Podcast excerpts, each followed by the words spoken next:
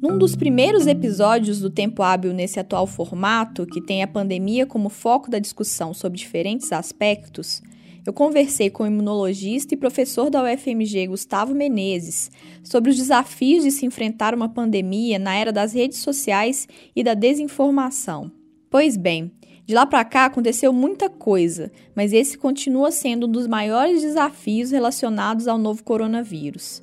De toda forma, pesquisadores de diferentes áreas estão debruçados sobre esse tema, e um dos resultados disso é o recém-publicado estudo Ciência Contaminada, analisando o contágio de desinformação sobre coronavírus no YouTube, realizado por integrantes do LAUT, o Centro de Análise da Liberdade do Autoritarismo, do INCT-DD, Instituto Nacional de Ciência e Tecnologia em Democracia Digital, sediado na Universidade Federal da Bahia, e do CPDISA, Centro de Estudos e Pesquisas de Direito Sanitário, da USP.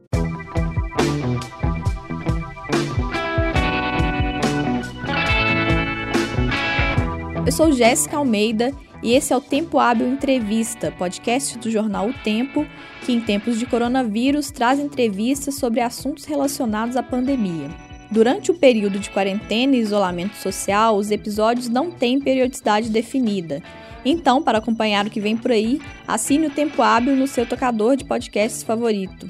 O programa está disponível no Spotify, no Deezer, no Google Podcasts, no Apple Podcasts ou em qualquer outro aplicativo. É só buscar por Tempo Hábil.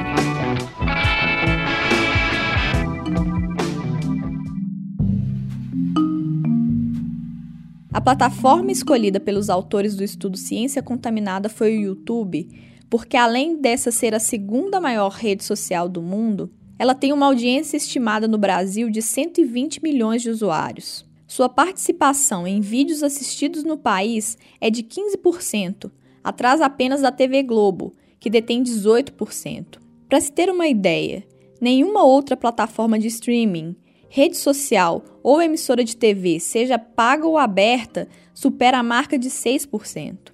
O trabalho levantou 11.546 vídeos sobre coronavírus no YouTube na sua primeira fase, de 1 de fevereiro a 17 de março, e outros 12.775 na segunda, entre 18 de março e 1 de maio. As análises dessa primeira fase identificaram que as redes com grande circulação de desinformação sobre a Covid-19 tiveram quase três vezes mais visualizações do que as redes com informações legítimas sobre a doença. Foram 73.429.098 visualizações do primeiro grupo contra 27.712.722 do segundo. A pesquisa é um esforço conjunto do Caio Vieira Machado, do João Guilherme Bastos dos Santos, da Nina Santos e do Daniel Dourado, que por sinal eu entrevistei aqui no episódio Quarentena Intermitente até 2022 e nossas perspectivas de futuro, no dia 18 de abril. O Caio Vieira Machado é advogado e cientista social especializado em tecnologia, vinculado ao LAUT, o Centro de Análise da Liberdade e do Autoritarismo. Foi com ele que eu conversei para entender melhor o estudo e as implicações que ele traz.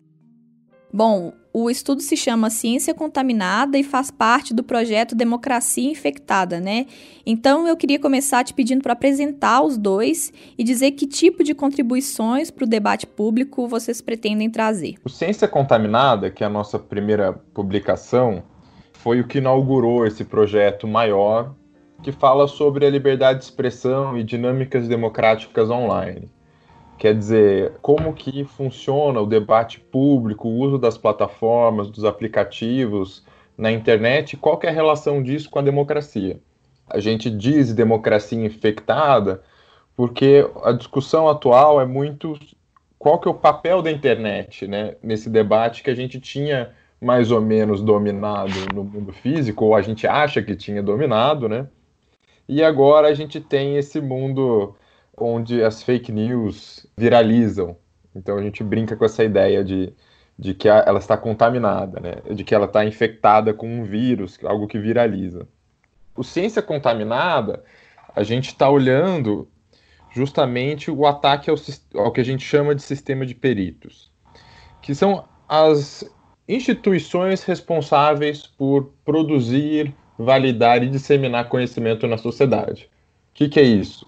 Universidades, agências de pesquisa, a mídia, organizações internacionais, são todas essas instituições que, de alguma forma, fazem leituras da realidade, né, a partir de pesquisa, eles têm metodologia, eles têm deontologia, né, e, e aí fornecem essas informações técnicas para o debate público. E a gente percebeu que o discurso de ataque, não só a jornalistas, apesar de jornalistas serem um exemplo excelente, mas to a todas essas instituições vem crescendo ultimamente. E o projeto partiu da ideia de estudar antivacinação, negação do, da mudança climática, terraplanismo, revisionismo histórico, todos esses movimentos que a gente já vinha experienciando no Brasil e, e em outros países, né, uma tendência global. E aí estourou o coronavírus. E todos esses movimentos ganharam mais força ainda, né? Porque é uma pandemia, tem toda a questão da, de acesso à informação nesse, nesse contexto. E aí a gente decidiu mudar para estudar o coronavírus e era muito alinhado com o que estava acontecendo, né? A própria OMS identificou um problema que ela chamou de infodemia, quer dizer, a, a informação de má qualidade que estava circulando e prejudicando as medidas que eram propostas para conter a pandemia. E aí também a gente decidiu estudar o YouTube porque é uma plataforma subestudada. Né? É, ela tem uma penetração enorme no Brasil, ela tem paralelo quase de. Assim, ela tem uma função de educação informal, de entretenimento, é algo que é usado o tempo todo. A gente já tinha identificado no WhatsApp muitos e muitos links que apontavam para essa plataforma, em pesquisas diversas. E aí a gente percebeu que a gente tinha que mergulhar nesse mundo e analisar vídeos, né? Ver o que estava acontecendo nesse mundo. Então a gente foi olhar desinformação sobre coronavírus nessa, nessa plataforma. O trabalho ele tem um âmbito quantitativo e outro qualitativo, né? Então eu queria primeiro saber como é que foi feita a parte quantitativa do levantamento. Trocando em miúdos, o que a gente fez foi o seguinte, né? A gente tinha um, um um programinha de, de computador que conseguia fazer o seguinte: imagina que você coloca lá no YouTube, na, na barra de pesquisa, coronavírus, tá? Coronavírus com espaço, coronavírus tudo junto. E aí o YouTube te gera uma lista enorme de vídeos. Tá? O nosso programa, o que ele conseguia fazer é, ele acessava um por um desses vídeos, coletava comentários, descrição do vídeo, título, as legendas, né, o que era falado no vídeo, e aí acessava as recomendações desse vídeo, né? Cada vídeo acaba recomendando outros vídeos. E o que o robozinho fazia era isso, ele ia entrando um por um desses vídeos, né? E depois nos vídeos recomendados e depois nos vídeos recomendados dos recomendados, né? Eram duas camadas. E o que, que a gente conseguiu? A gente acessou nessa primeira etapa 11 mil vídeos e a gente consegue perceber uma rede, ou perceber várias redes de vídeos, né? Vídeos que apontavam um para um outro.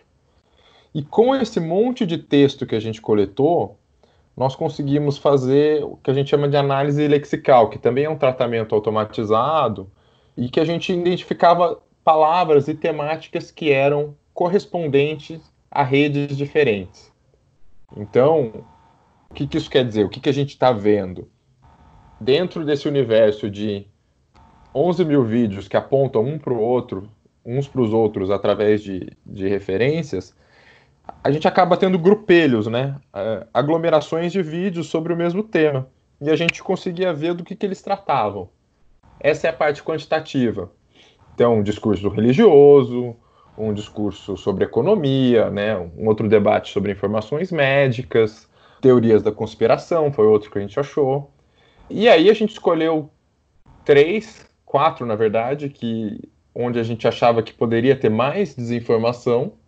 E aí a gente passou para a parte qualitativa, que era vamos ver o que, que quais são os vídeos mais relevantes aqui dentro, os canais mais relevantes, e vamos estudar o que, que eles estão falando dentro dessa amostra. A partir daí, vocês encontraram três redes de destaque, você até já mencionou mais ou menos de que forma elas abordam os assuntos, mas eu queria entender melhor como é que cada uma delas opera. É importante ressaltar que não é a rede inteira que é necessariamente desinformação, são redes de vídeos sobre uma temática.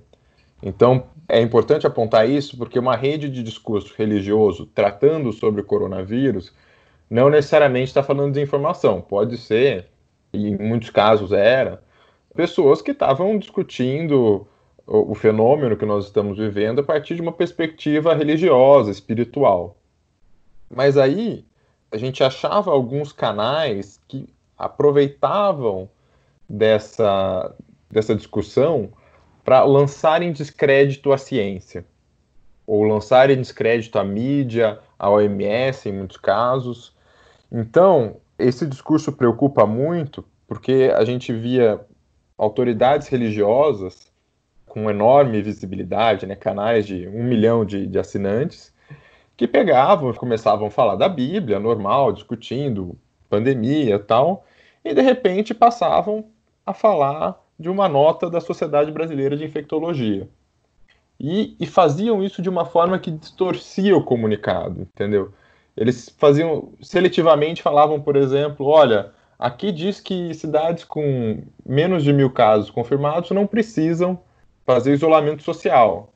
E aí construía um monte de coisa em cima disso, mas ignorava todo o resto da, da nota, que, por exemplo, não recomendava o uso de cloroquina.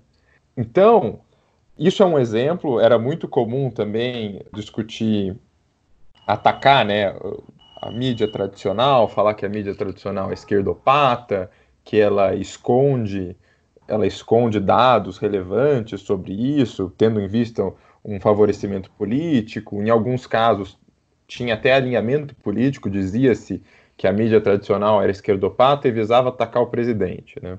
Essa era a comunidade religiosa, né? A desinformação dentro dessa comunidade. E tem um ponto que era abordado que era chegava a ser um ponto de contato muito interessante, que dizia o seguinte: essa mídia esquerdopata quer defender essa agenda, esse, essa agenda global, que quer atacar os nossos valores de nação brasileira, nosso modelo capitalista, nosso valor cristão ocidental. Então, uma teoria né, e uma abordagem que circulava muito, que nos preocupou muito, era essa abordagem de criava um inimigo externo que atacava os nossos valores, né? Isso foi um ponto de contato muito forte com a rede da teoria das teorias da conspiração, que tinham um arcabouço simbólico completamente diferente, que iam buscar site, falar que o filme que saiu, o Sonic do ano passado, parece o Pangolim, e foi do Pangolim que a gente contraiu o vírus, então isso era um aviso. Enfim, é, era realmente teorias da conspiração das, das mais exageradas, mas que de, de alguma forma caíam numa discussão de a China, o modelo comunista atacando os nossos valores nacionais. Era muito interessante isso. Então, tinha muitos casos cômicos, eu não sei se vale a gente explorar aqui, mas era interessante ver esses temas recorrentes em redes que tratavam de assuntos do, do coronavírus uma, a partir de uma perspectiva completamente diferente, né? Mas acabavam usando essa simbologia, esses argumentos que invariavelmente recaíam ou se alinhavam com agendas políticas.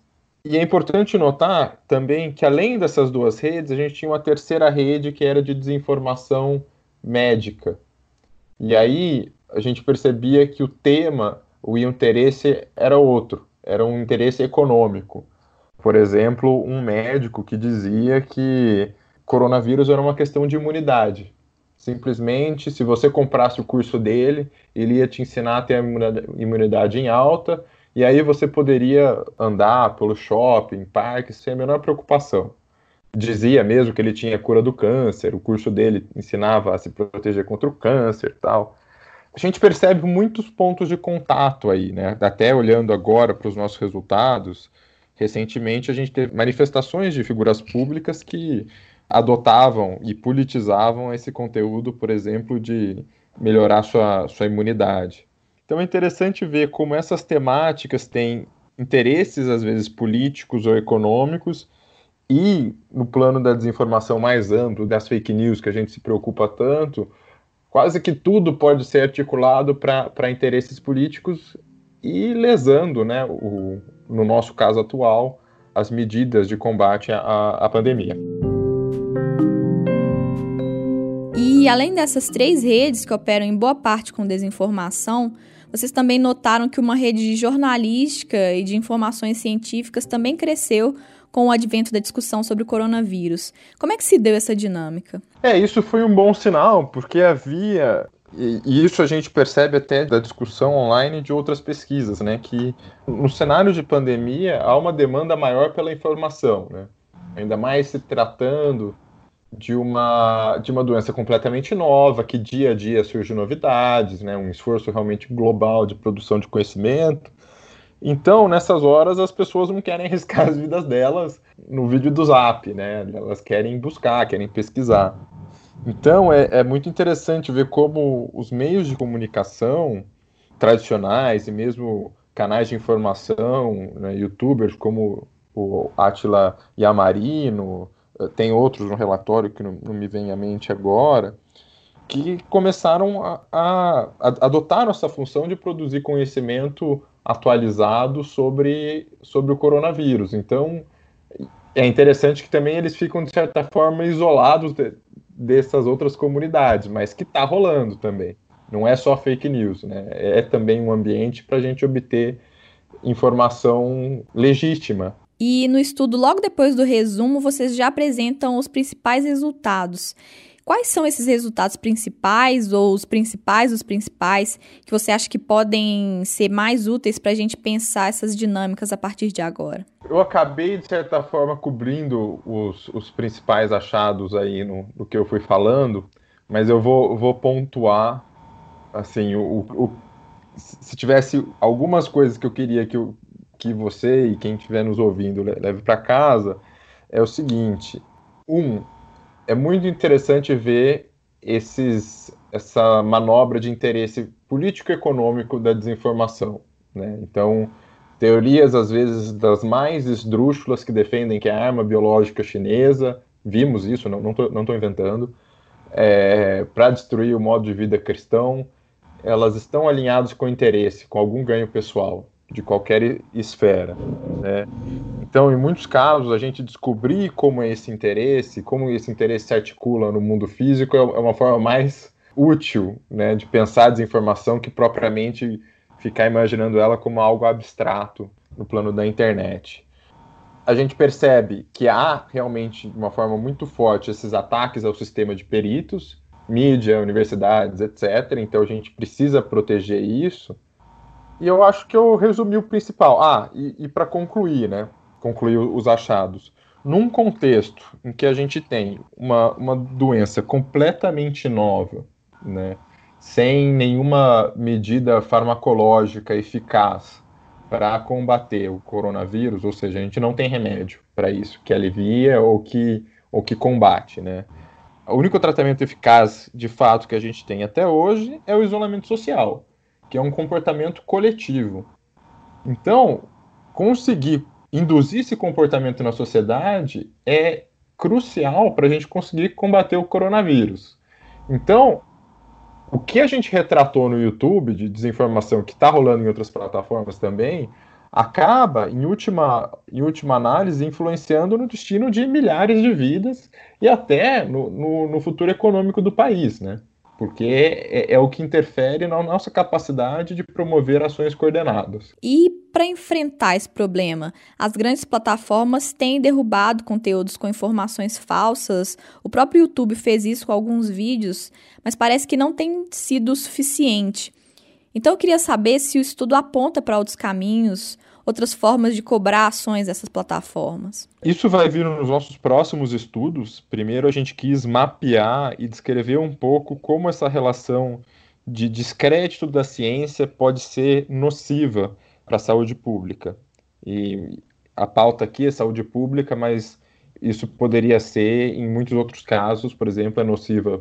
Desinformação acaba afetando o clima, acaba afetando a economia e, e, e tantas outras esferas. O nosso relatório agora não chega a propor nenhuma solução, mas assim, eu, eu sairia da, agora da esfera de pesquisador do relatório e eu diria que, se eu, se eu puder dar uma opinião agora, nós muitas vezes partimos de uma, de uma premissa equivocada que a gente tem que responsabilizar essas plataformas ao máximo, tem que controlar conteúdo, e a gente esquece dessa conexão com o mundo real, né? Esse dinheiro está circulando no mundo real. O mundo digital e o mundo real, na verdade, são a mesma coisa. Então, muitas vezes a gente pode ter mecanismos mais eficazes de combater as fake news, vendo de onde que o dinheiro está vindo, quais são os arranjos que estão sendo feitos, né, às vezes políticos e por aí vai, do que tentar desesperadamente controlar e, e censurar conteúdo. E de tempos em tempos a gente vê essas, essas medidas, essas propostas aparecerem. Recentemente tivemos uma nova, e que eu pessoalmente, agora eu não falo em nome dos, dos, dos outros pesquisadores do projeto, eu acho preocupante. Mas isso é cenas, são cenas para os próximos capítulos da nossa pesquisa. É, eu ainda vou querer saber sobre os próximos capítulos, mas à medida que você foi falando, me veio à cabeça o Sleeping Giants, que é uma iniciativa que tem origem nos Estados Unidos e começou a ser colocada em prática aqui no Brasil nessa última semana e tem como propósito fazer pressão para que grandes marcas retirem seus anúncios de sites que propagam informações falsas. Você acha que esse tipo de abordagem de tentar frear o fluxo monetário nesses propagadores pode ser um caminho? É, eu estava pensando nisso enquanto eu falava, né? É que é muito cedo para para a gente dizer que o Sleeping Giants foi uma, uma iniciativa eficaz ou é muito cedo para a gente celebrar os Sleeping Giants, apesar de ter já surtido efeitos muito interessantes. Mas foi uma forma eficaz de identificar o dinheiro que está correndo por trás disso, né? Essas campanhas de informação se passam por orgânicas, mas na verdade elas são completamente artificiais, né? O ambiente digital é completamente artificial e alguém descobriu que com muito dinheiro você consegue manipular isso apesar das plataformas. Seja contratando robô, agências de, de impulsionamento, e por aí vai, né? Às vezes usando da própria posição da pessoa, que é uma figura pública, e por conta disso ela tem uma visibilidade maior. Só que, como eu disse, o, o dinheiro de alguma forma está circulando. O Sleeping Giants, ao que parece hoje, foi capaz de secar um pouco essa fonte, ou, né, de interromper um pouco esses fluxos. Então eu estou muito ansioso para ver onde isso vai dar. Mas é, temos que aguardar, né? Começou essa semana aqui, então é, é cedo para celebrar. Mas eu, eu acho que essa, esse é o pensamento que nós temos que ter, entendeu?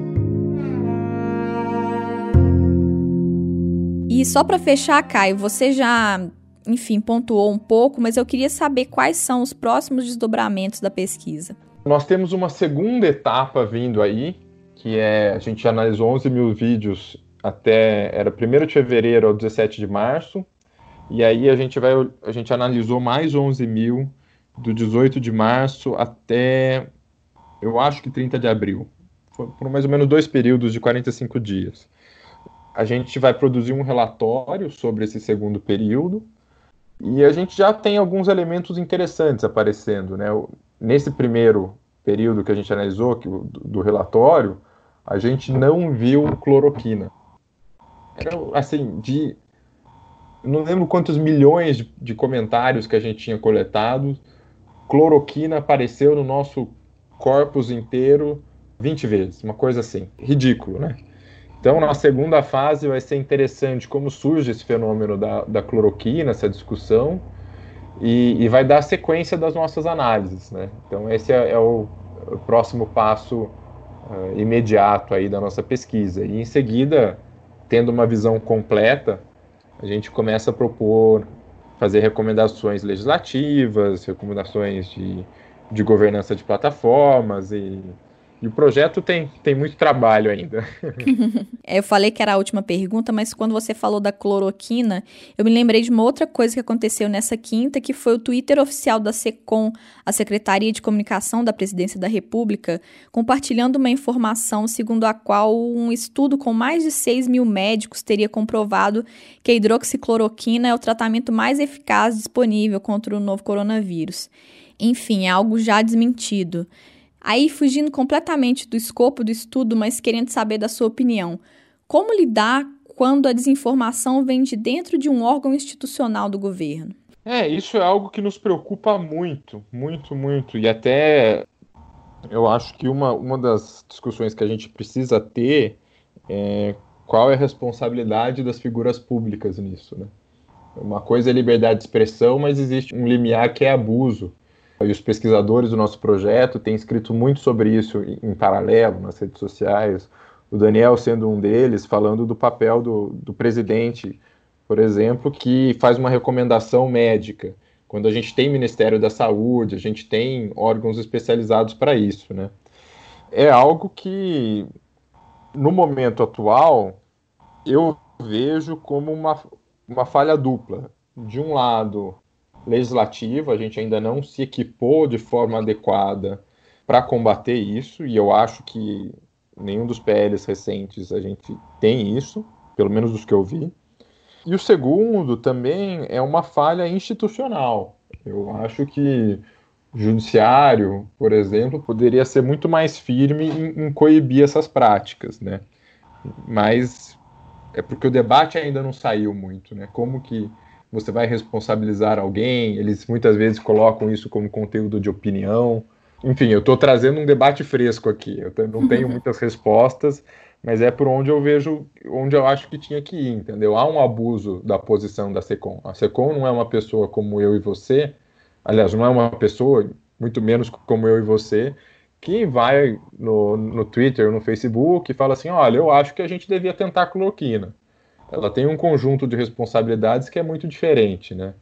E, em muitos casos ela passa a, a uma, de, uma deturpação mesmo da informação, né? Então, eu gostaria de ver essas responsabilidades para as figuras públicas sendo discutida no âmbito legislativo. Caio, eu queria te agradecer. Enfim, ótima conversa. Obrigada. Muito obrigado, Jéssica. Pode contar conosco.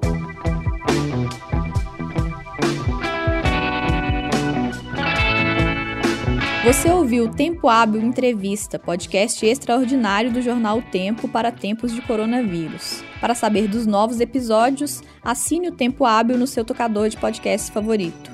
Nós estamos no Spotify, no Deezer, no Google Podcasts, no Apple Podcasts e em todos os demais aplicativos. Eu sou Jéssica Almeida e fiz a produção, o roteiro, a edição e a mixagem do programa. O Tempo Hábil Entrevista volta a qualquer momento. Até lá!